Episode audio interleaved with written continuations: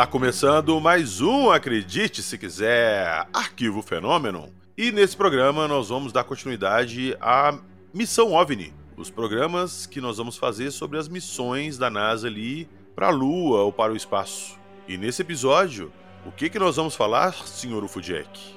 Vamos falar sobre duas missões espaciais muito interessantes que ocorreram ali no ano de 1966. E por que que nós vamos falar sobre duas missões espaciais hoje? Porque em cada uma delas tivemos um dos membros que depois integraram a tripulação da Apollo 11. Falamos no programa anterior, quando a gente falou sobre a Apollo 11. Então, segura aí que vai ser muito legal essas duas missões aí que a gente vai falar hoje. Oh, já apareceu até uma pergunta aqui para mim te fazer, mas eu já vou fazer essa pergunta para você, mas daqui a pouquinho, logo depois da nossa vinheta.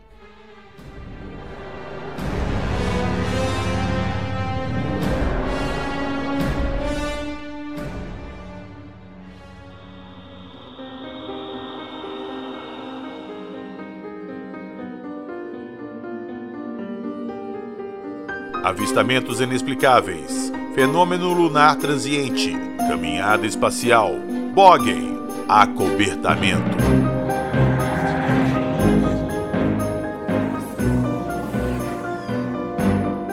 Acredite se quiser.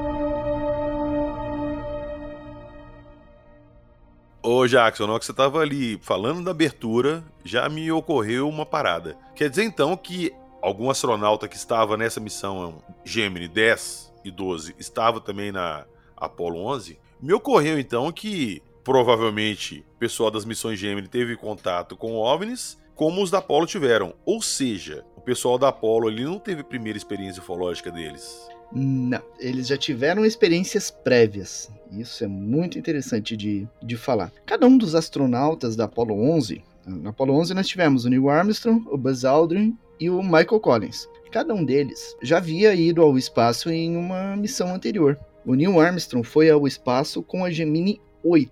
Só que ele, nessa missão da Gemini, ele não viu nada, porque ele chegou ao espaço e a cápsula deu problema e ele já voltou em seguida, então eles não fizeram registro e nem deu tempo deles olharem lá para fora para ver se tinha alguma coisa. Mas os outros dois astronautas, o Michael Collins na Gemini 10 e o Buzz Aldrin na Gemini 12, tiveram avistamentos bem interessantes, que é o que a gente vai comentar hoje então.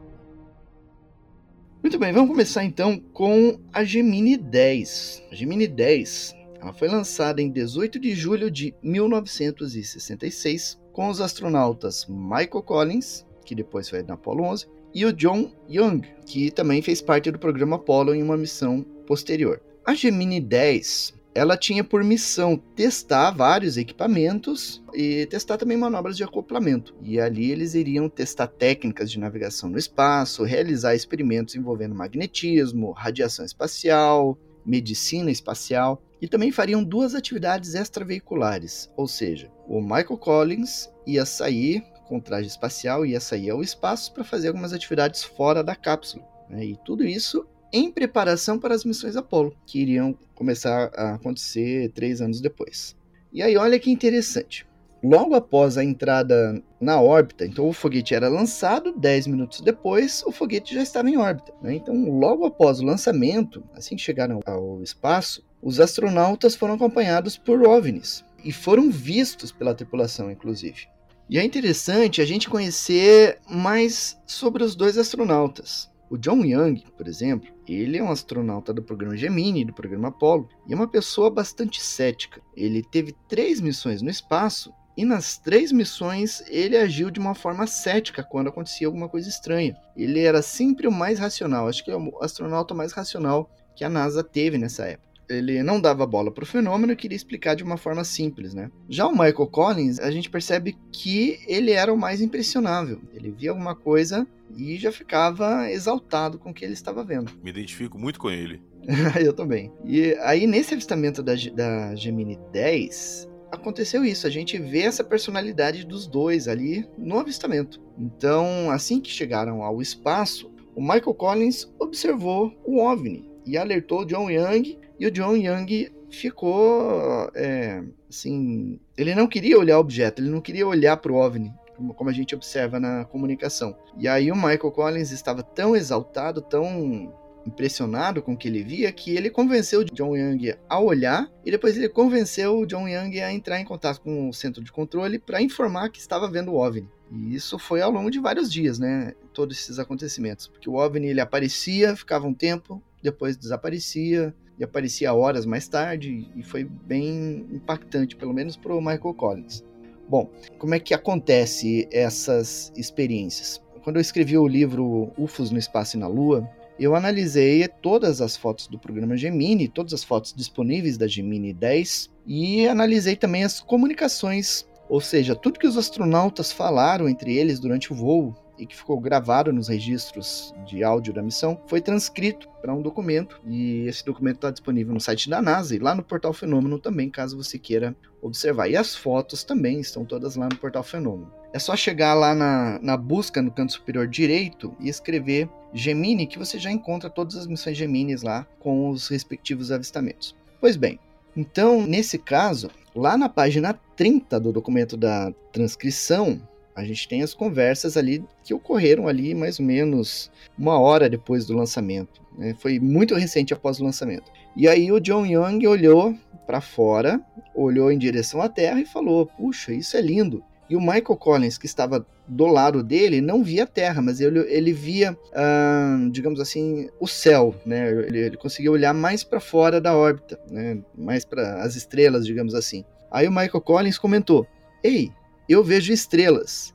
Não, eu vejo um bog. Bog é o termo que eles usavam para se referir a OVNIs, né? Eu vejo um bog. Olhe lá para fora, John. E aí o John Young fala: coloque a sua cabeça aqui dentro. Ou seja, se concentre no trabalho, nada de ficar olhando lá para fora. Né? Aí o Michael Collins insiste: olhe, existe uma luz lá em cima, John. Você pode ver, você pode olhar ao redor, existe uma luz. A gente vê que ele está muito incisivo no que ele está falando, né? E aí o John Young falou: hum, sem problemas, nós não temos tempo para perder com isso agora. O Michael Collins insiste, né? Eu vejo uma grande luz brilhante lá fora. Estou te dizendo, John, marque esta hora. O gravador está funcionando. Então, a gente já percebe que aquilo impactou ele a ponto de dizer para o John marcar o horário em que isso estava acontecendo e para verificar se o gravador de voz estava registrando o que eles estavam falando. Ô Jackson, uma pergunta. Essa era a primeira vez que o Michael Collins estava no espaço? Até onde eu pude apurar, sim, era a primeira missão espacial dele. Agora, até onde eu pude apurar, era também o primeiro avistamento. E aí o John Young fala que o Michael Collins não precisa olhar para o objeto, mas o Michael Collins insiste, né? Onde eu estou em uma hora, ou seja, o objeto estava à frente da cápsula, ligeiramente à direita. E aí ele falou que tem um objeto brilhante. E aí, olha que interessante, ele falou: parece um planeta ou algo assim parece que está em órbita com a gente, parece que está em uma órbita superior e indo na mesma direção. Ou seja, tem o brilho de um planeta, provavelmente o brilho de um planeta Vênus, alguma coisa assim, mas aquilo estava se movendo na órbita. Do jeito que eles estavam voando no espaço, aquilo estava voando também. Então, não era um planeta. Aí começou a mente racional do John Young, né? Ah, isso é o Buster. Buster é o foguete que levava eles para o espaço. E aí o Michael Collins fala, ainda está à nossa frente, está ligeiramente à nossa frente. E aí o John Young, ele percebeu que essa explicação não, do Buster não se encaixava, né? Ele falou, bom, se o Buster está abaixo de nós, está desligado. O abaixo funciona assim. Você tem a superfície do planeta e você tem a nave. Então, se ele está abaixo, o Buster estaria entre a nave e o planeta. A nave dos astronautas, né? A cápsula. Estaria em direção à superfície. Mas o Michael Collins observou esse objeto acima, em direção às estrelas. Então, não era o Buster. Sim, até porque quando a nave está subindo, destaca o módulo de propulsão, né, que é, que é o Buster, e ele fica Isso. em órbita mais baixa, para não Isso. colidir com a cápsula que está em órbita mais alta. Isso, isso aí. E aí ele continua, né? Mais pra frente ele fala. O Michael Collins fala assim: Ó, oh, é incrível, não consigo superar a beleza disso. Porque ele estava olhando algo extremamente. É, diferente. É, diferente, bonito, estava impressionando ele, né? E aí o John Young chamou ele de novo e daí ele falou ah, que o motorista escravo, que ele era o piloto, digamos assim. Então ele brincou ali que ele estava sendo escravizado. E aí ele concentrou de novo é, no trabalho e quando olhou de novo ele viu que o sol já estava ofuscando e aí ele não conseguiu ver esse objeto e para onde ele foi. Só que daí algumas horas mais tarde esse objeto reapareceu. Então eles passaram ali toda a parte iluminada da Terra, depois entraram de novo na parte escura, onde era noite, e aí o Michael Collins começou a observar de novo lá para fora. Daí ele falou assim: ó, primeira estrela. Tenho duas lindas estrelas à direita na minha janela. Daí ele perguntou se o John Young estava vendo, se tinha duas. Daí ele fala: Não, não tenho nenhuma. E aí, algum fenômeno luminoso aconteceu que chamou a atenção do Michael Collins. Porque ele falou assim: Que diabos é isso? Você viu isso? E aí o John Young falou: Eu aposto que são as luzes do Agena. Agena é outro nome do foguete que, que levou eles para o espaço. A hora eles chamavam Agena, a hora de, de Buster e assim vai. E aí o John Young, de novo, tentando ser racional. Isso tem que ser o Agena. Nós estamos no mesmo caminho orbital que ele está. Ou seja, o foguete estaria mais abaixo, provavelmente não estaria tão longe.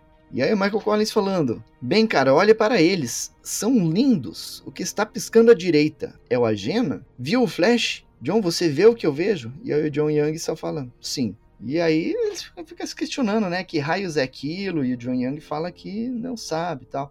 E aí a comunicação ela vai continuando, é uma comunicação bastante extensa, né? Eu não vou ler ela inteira, vou ler só os trechos mais mais rápidos aqui, os mais, é, os mais impactantes. Tem um dado momento que eles estão observando isso, e aí eles começam a descrever esse objeto. O Michael Collins fala que as luzes estão às 12 horas, ou seja, estão bem à frente da, da cápsula, e elas parecem ser coligadas. É como se fossem duas estrelas unidas por alguma coisa, como se fosse um alter. E aí ele fala: há duas estrelas extremamente brilhantes, eu diria que a um grau de distância. O que está no topo está ligeiramente à esquerda, daquele na parte inferior, e cerca de um grau abaixo desses dois há uma luz piscando, uma luz de menor magnitude, que é visível o tempo todo e que periodicamente pisca. Então aquela luz fica piscando, né? Acendendo e apagando. E aí tem uma coisa. Pegar, quando a gente olha uma estrela aqui no, na superfície da Terra, né? A gente olha para uma estrela, aquela estrela fica cintilando, né? Fica ali com aquele brilho variável. No espaço não tem isso, a luz é contínua, porque não tem atmosfera causando aquela aquele cintilar da estrela. E ali, no caso, o, o astronauta está vendo aquilo cintilar, aquilo piscar. Ele está no espaço, ele não está na atmosfera. Então, indica que era objeto realmente piscando. E aí, se você for ver a sequência das comunicações, o John Young ele é mais monossilábico, né? Ele fala, ah, não há como dizer o que isso é. E aí o Michael Collins ele fala: Ah, é realmente estranho. Quando eu os vi pela primeira vez, eu podia ver a luz solar, eu podia ver a Terra iluminada pelo Sol na parte inferior das janelas, e o nariz da nave ainda iluminado, né? Eu vejo esses dois objetos brilhantes parados aí à frente. Você vê eles. Então, você vê que o, o Michael Collins ele fala mais, fala bastante sobre o avistamento e fica chamando John Young, fica cutucando, né? Isso é, é interessante de ver essa relação dos dois ali. E aí o Michael Collins pergunta lá pro John Young: pensa que devemos informar ao solo? E aí o John Young fala: não, não vamos. E aí o Michael Collins fala: Isso não são estrelas, não podem ser. E aí ele pergunta, né? Por que, que não vai relatar isso? Ele falou, ele insistiu pro Michael Collins: Ah, fale a eles o que você viu, veja o que eles dizem. E aí o John Young, pouco depois, ele entra em contato com o centro de controle e fala: é, Gemini 10, Houston, nós temos dois objetos brilhantes em nosso caminho orbital e não acho que sejam estrelas. É como se eles estivessem voando próximos a nós. Então, a partir daquele momento, o Houston ficou sabendo da existência desses dois objetos. Só que aí eles tentaram apontar os radares lá para cima, eles tinham radares de longa distância, mas eles não captaram nada. E aí, pouco depois, esses objetos, essas luzes aí desapareceram. E ficou um mistério sobre o que era essa luz que eles estavam observando. Ô Jackson, vamos lá, duas coisinhas. Primeiro, existe gravação de voz dessas conversas? Existe. Existem algumas gravações é, dessas missões já vieram a público. Não todas elas, mas algumas já. E eu tenho feito um trabalho de pesquisa bastante profundo para tentar localizar essas gravações e fazer algum tipo de simulação, algum tipo de, de disponibilizar esse áudio, né, é, com legendas para as pessoas entenderem o que está sendo dito em tempo real, para a gente até ver a tonalidade de emoção na voz dos astronautas, né? Isso é bastante interessante de, de ver. E assim que eu tiver alguma coisa, eu vou produzir isso e com certeza vai aparecer lá no, no canal Fenômeno também. Na linha daquilo que você fez lá com a Noite Oficial também, com áudios pilotos e tal, né? Provavelmente, provavelmente sim. Tá, mas uma perguntinha. As fotos que estão na matéria do fenômeno, é o que eles observaram? É o que eles viram? Sim. Essas fotos que eles fizeram, sim, é do que o Michael Collins estava vendo. Só que na foto, a câmera ela, ela não tinha um ajuste para focar em objetos a certa distância, né? Então o objeto ele vai aparecer um pouco menor, até porque as fotos utilizadas elas eram com uma lente mais é, é, com maior angulação, né? O que reduz o tamanho dos objetos mais ao fundo. É como você, se você pegar um celular, por exemplo, e fizer uma foto da Lua, você vai ver que ela vai, vai ficar pequenininha na imagem, né? Então é basicamente a, o mesmo tipo de efeito, né? Agora, se eles tivessem um zoom ali, uma câmera preparada, eles iriam fazer um registro espetacular de OVNI, com certeza. Sim, mas o meu ponto é que as fotos estão lá e tem alguma coisa lá. É nítido que você vê que tem alguma coisa lá. Sim. É, e não tem como explicar o que seja, né? Porque não é lixo espacial aquilo ali, com certeza. Sim, sim. Até porque a gente tá no começo da parada ali, né? Não ia ter essa quantidade de lixo ali a ponto de ser fácil de ser observado. Pois é. E aí esse objeto, pegar, ele continua aparecendo nos dias seguintes até o término da missão, horas antes da, dos astronautas voltarem para a Terra. Esse objeto aparecia, desaparecia e ficou um mistério sobre o que era esse objeto que deixou Michael Collins assim tão impressionado, né? Então lá no Fenômeno, lá no, no portal Fenômeno, você encontra o artigo e você pode observar o, o, artigo. Tem prints das comunicações, inclusive, tem link para o documento com as comunicações, caso você queira ver, e tudo lá acessível para vocês.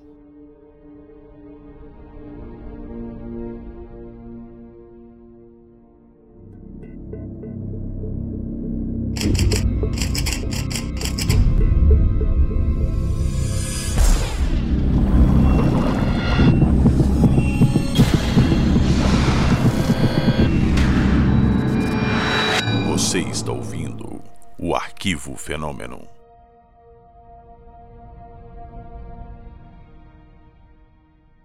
Então pronto, falamos da Gemini 10, mas novos avistamentos estão por surgir, né, Jackson? Pois é. O outro astronauta da Apollo 11, o Buzz Aldrin, também teve é, avistamentos no espaço, né? A Gemini 12 foi ao espaço em 11 de novembro de 1966, tendo os astronautas Edwin Aldrin e James Lovell Jr. e tinha como missão testar equipamentos e manobras para o programa Apollo. E aí durante o voo deles, eles fizeram vários registros fotográficos e avistaram OVNIs durante a missão, né? E aí é interessante que no documento de transcrição de comunicações, eu particularmente não encontrei as conversas dos astronautas nesses momentos de avistamento. Mas eu encontrei muitas fotos. A Gemini 12 é uma das fotos, uma das missões que tem maior número de fotografias de OVNIs, né? São 25 fotografias, algumas delas em sequência, e algumas delas que têm vários e vários objetos com cores diferentes, de cor vermelha, verde avermelhada, que estavam no espaço não muito longe da Gemini 12. Diferente da Gemini 10, que eles viram um ponto ou dois. Tô vendo as fotos aqui no fenômeno e são vários OVNIs a mesma foto. São, são vários OVNIs. Que tem uma sequência enorme de fotos ali, né? Que as luzes vão surgindo e o astronauta vai registrando aquilo. Ó, por exemplo, tem uma fotografia lá no fenômeno, depois vocês podem ver, é a S66-62761. Uma fotografia muito interessante. Você vê dois objetos esféricos, um maior, outro menor, sendo que um é mais brilhante, inclusive ele tem. É, o centro dele parece mais esbranquiçado e você não vê a estrutura do objeto, mas você vê a luz dos objetos. Né? E isso aí é muito interessante porque sempre que eu vejo fotos com essa característica, me lembra uma vez quando eu assisti uma palestra do ufólogo Claudio Ircovo e que ele falou assim que esse tipo de registro, você tem dois objetos com o campo energético ativo e quando esses objetos se aproximam um do outro, acaba gerando um único campo. Então, às vezes dá a impressão que esses dois objetos são um único objeto, porque você tem aquela energia que envolve os dois, mas na verdade, é, ao invés de ser um único objeto, são dois ali com o campo interagindo um com o outro, né? Então é uma foto realmente bastante interessante. Tem uma outra fotografia que é a fotografia SS62793, em que você vê um objeto luminoso, brilhante e com um apêndice azulado. E você vê isso aí bem detalhadamente, né? Porque eu coloquei as fotos em altíssima resolução ali, você tem um endereço ali que você pode acessar no arquivo original e observar essas imagens lá também. São imagens muito legais de OVNIs no espaço. Tem uma outra foto que é muito conhecida no meio ufológico, que foi feita com a Gemini 12, é a 6662871, e que foi feita durante uma caminhada espacial, ou seja, quando o astronauta saiu da cápsula para fazer alguma atividade externa no espaço. E você vê que tem algo no espaço ali que não está muito longe e não é algo muito pequeno. Pelo tamanho ali, a gente vê que é algo até um tamanho razoável ali, a uma certa distância, acompanhando a manobra, né, que os astronautas estão executando ali, atividade externa, né, de um dos pilotos. Agora, eu fico me perguntando, os caras estão lá no espaço, estão vendo essas luzes aí, eles não sabem o que é. Que garantia que eles têm que esse negócio não ia, sei lá, colidir com eles ou ia, não sei, interagir de alguma forma que eles não queriam? Pois é, não tem garantia, né? Os caras eram realmente corajosos, né? Eles são pioneiros. Pô, demais! E, e estavam enfrentando o desconhecido, né? Realmente, não tem outro termo ali, né? É o desconhecido e eles estavam ali com a cara e com a coragem e fazendo o que precisava ser feito, né?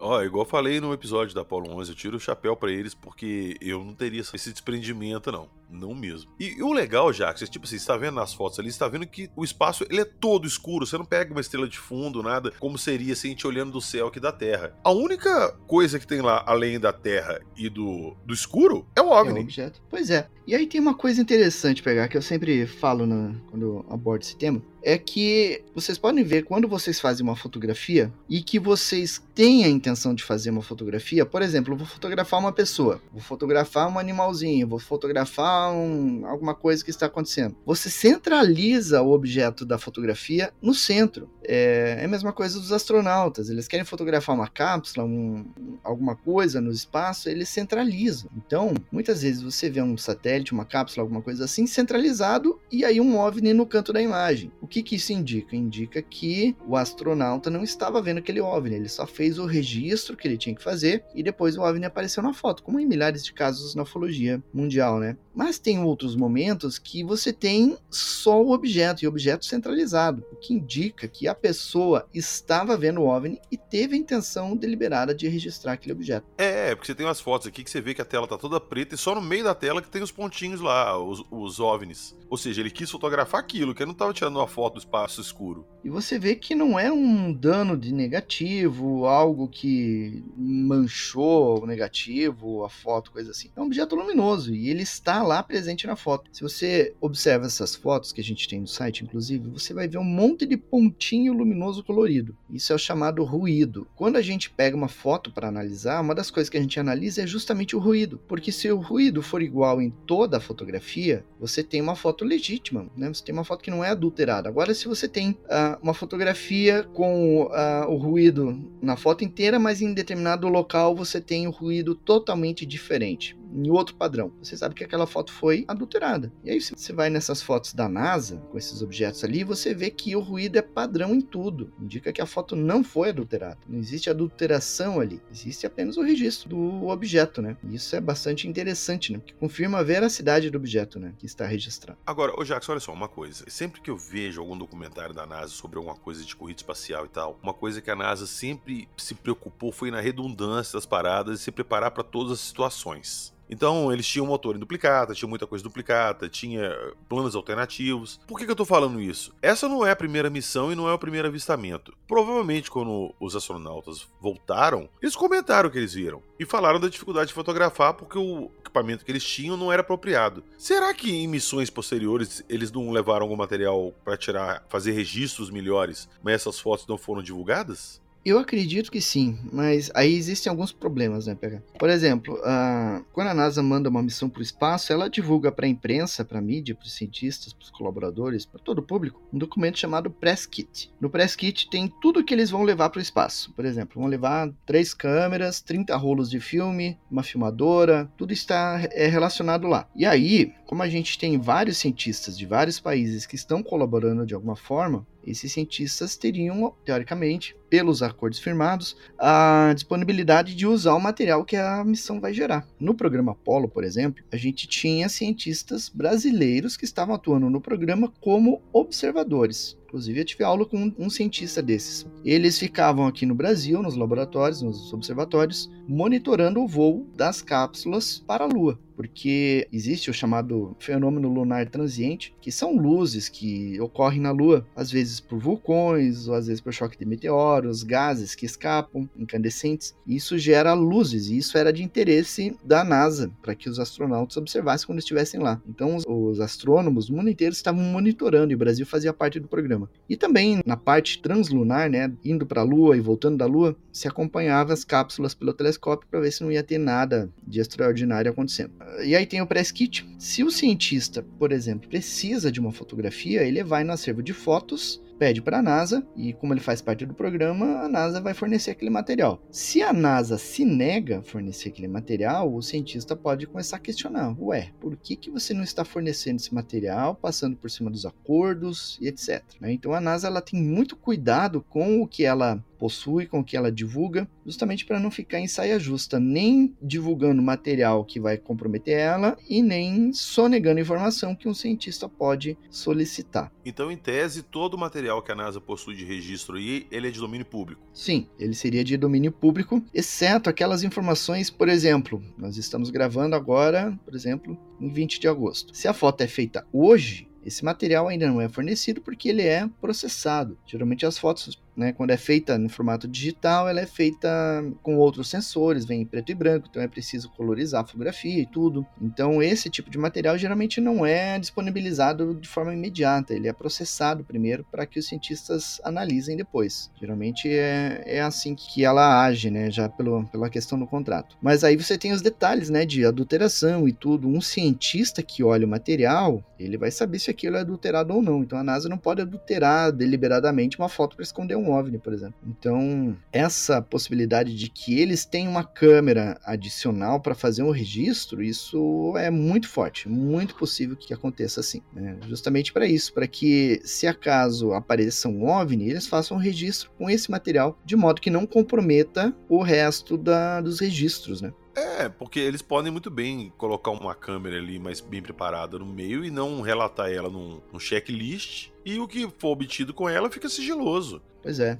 Antigamente você tinha os filmes é, físicos, né? Aquele rolinho de filme tinha até 36 poses que você podia é, fotos que você podia fazer naquele rolo de filme, né? Agora imagine, imagine a segunda situação. Vamos, vamos fazer uma comparação aqui, pega. Um simples exercício imaginativo. Vamos supor que tenha uma mulher que é casada e o marido de repente vai viajar pela empresa para determinado lugar vai levar a câmera dele à base de filme com 36 poses. E daí ele vai revelar as fotos e vai levar lá para a esposa ver. E aí ele faz as fotos e de repente tem oito fotos lá que ele não vai mostrar, que ele não trouxe. O que, que vai dar a entender pra, pra mulher? A mulher vai achar que ele fez coisa errada, né? Opa, por que, que ele não, não quis trazer essas fotos? O que, que tem ali? Então é a mesma coisa a NASA, né? Ela não pode simplesmente negar o acesso a uma foto. Isso vai levantar suspeitas. Então ela tenta escamotear de alguma forma para não se comprometer, né? Mas ela não pode simplesmente negar. Se é de conhecimento público, ela não pode negar o acesso a determinado material, né? Ah, mas, ô Jackson, eu sou muito.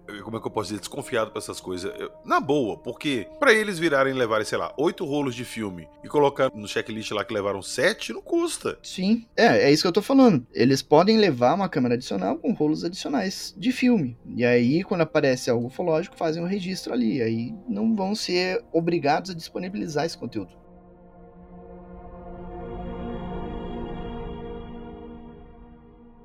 Agora, a gente vai entrar no mesmo papo que eu te falei no último episódio, eu te perguntei e tal. E eu vou questionar isso de novo, porque eu não consigo entender isso. A NASA tem todo esse material aí, claramente é alguma coisa diferente. Não vou me atrever a falar que é uma nave, mas claramente é um OVNI, alguma coisa que a gente não sabe o que é. E eles alegaram que nunca tiveram contato com nada. E agora, recente, eles criam um departamento. Ah, nós vamos investigar e divulgar o que a gente sabe. Pô, eles, essa divulgação deles, essa pesquisa deles vai começar quando? Sei lá, de março para agora? Pois é, e eles vão ignorar esses registros, né? E essa é a grande questão, né? É, ué, isso não entra na minha cabeça. Falando nisso, tá perto o dia que eles vão divulgar isso, né? Pois é, tô ansioso com esse registro, esse painel aí, essa, esse relatório que eles vão fornecer, né? O que será que vai vir, né? Tô curioso. É esse mês agora, né? Isso que eu ia perguntar, tem data? Já sabe o dia? Não, não tem uma data específica, só falaram que ia ser agora no mês de agosto. Ó, você já falou, a gente tá gravando no dia 20, eles têm mais 10 dias para mostrar isso. Quem sabe essa semana. Ô, ô, pô, vamos lá, Jackson, vamos especular. O que, que você espera disso?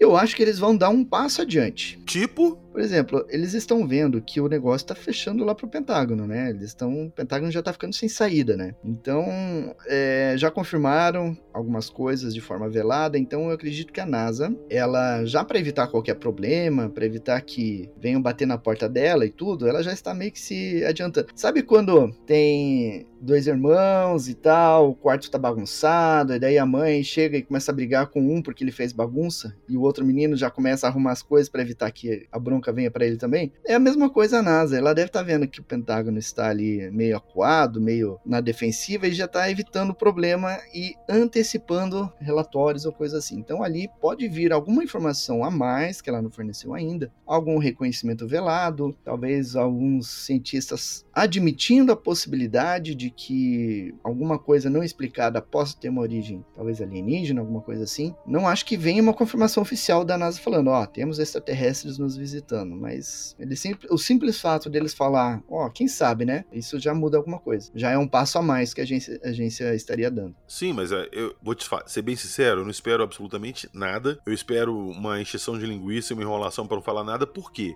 Sempre foi a NASA sempre foi questionada. Se eles tinham alguma coisa, se eles sabiam de alguma coisa, se eles tinham visto alguma coisa, e eles sempre falaram que não, eles foram categóricos, não, a gente nunca teve nada. E agora eles querem divulgar o que eles sabem. Pois bem, eles vão pegar e falar assim: ah, na missão Gemini 10, missão Gemini 12, Apollo 11 teve. Pô, pera aí, nós perguntamos pra vocês há 30 anos. Estamos fazendo a mesma pergunta há 30 anos. Vocês nunca admitiram e agora estão admitindo por quê? Meu ponto é esse: é que se eles divulgarem alguma coisa que é coisa antiga, vai vir um questionamento: por que, que não foi divulgado isso antes? E se é uma coisa nova, tem que ser uma coisa nova muito assim, ó, para justificar uma coletiva de imprensa para divulgar isso. Então, Sim. eu tô naquela navalha ali com essa conferência. Eu não espero muita coisa não, mas se vier alguma coisa, eu espero alguma coisa grande. Vamos ver, né? Daqui uns dias a gente já vai saber do que, que se trata isso, né? Quem sabe, quem sabe, quem sabe, quando esse áudio for publicado, quando esse programa for ao ar, isso já esteja esclarecido, né? Então, provavelmente, se isso tiver acontecido, você que está nos ouvindo agora vai estar dando risada na nossa cara.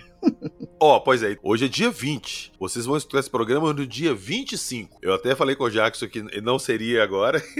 esse programa ia ficar mais pra frente, mas eu vou jogar ele pro dia 25. Porque, poxa, não é possível que até sexta-feira eles divulgam alguma coisa. E a gente volta para falar no próximo, se acontecer alguma coisa ou não. Combinado? Isso aí, estaremos aqui.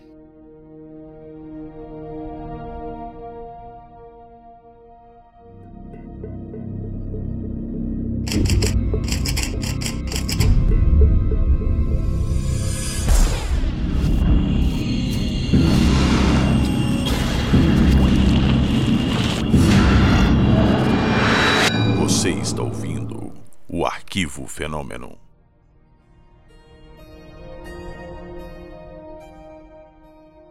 Então, acho que nós encerramos por aqui, Sr. Jack, sobre a Gemini 10 e a Gemini 12, ou não? É, pegar, teria uma sequência de fotos aqui, mas eu não vou comentar. Eu vou deixar um mistério para atiçar a curiosidade de todo mundo, para que vão lá no portal Fenômenos, é, lá na página da missão Gemini 12, para observar a fantástica sequência de fotos que o Buzz Aldrin fez de uma frota de naves no espaço. Então, ó, já fica a dica. Corram lá na descrição do episódio e vai lá conferir isso. E eu vou aproveitar também para fazer uma proposta para vocês, nossos ouvintes. O Jackson já tem dois livros publicados, um sobre a noite oficial e outro sobre OVNIs no espaço. E vamos sortear um livro para vocês que estão nos escutando. Como que vai ser isso? Vocês vão lá no canal Fenômeno, no YouTube, e vão se inscrever no canal Fenômeno. Eu vou deixar linkado na descrição do episódio os dois programas relativos a Gemini 10 e a Gemini 12. E vocês vão nesses programas e vão deixar um comentário. Eu quero participar do sorteio. Fechou? A pessoa para ganhar, ela tem que estar inscrita no Portal Fenômeno no YouTube e deixar um comentário lá em um desses dois episódios. O Jackson vai fazer uma apanhada ali de todo mundo, nós vamos fazer o sorteio e o Jackson vai divulgar numa live no canal dele. Tanto eu quanto o Jackson, nós vamos divulgar a data do sorteio no Instagram. A gente vai deixar aí o pessoal se inscrever e ouvir o programa uma semana, dez dias e a gente divulga com antecedência quando vai ser o sorteio para vocês poderem assistir ao vivo lá no canal do Jackson. Perfeito, senhor Fujack? Perfeito, é isso aí. Então pronto, então já estamos combinados.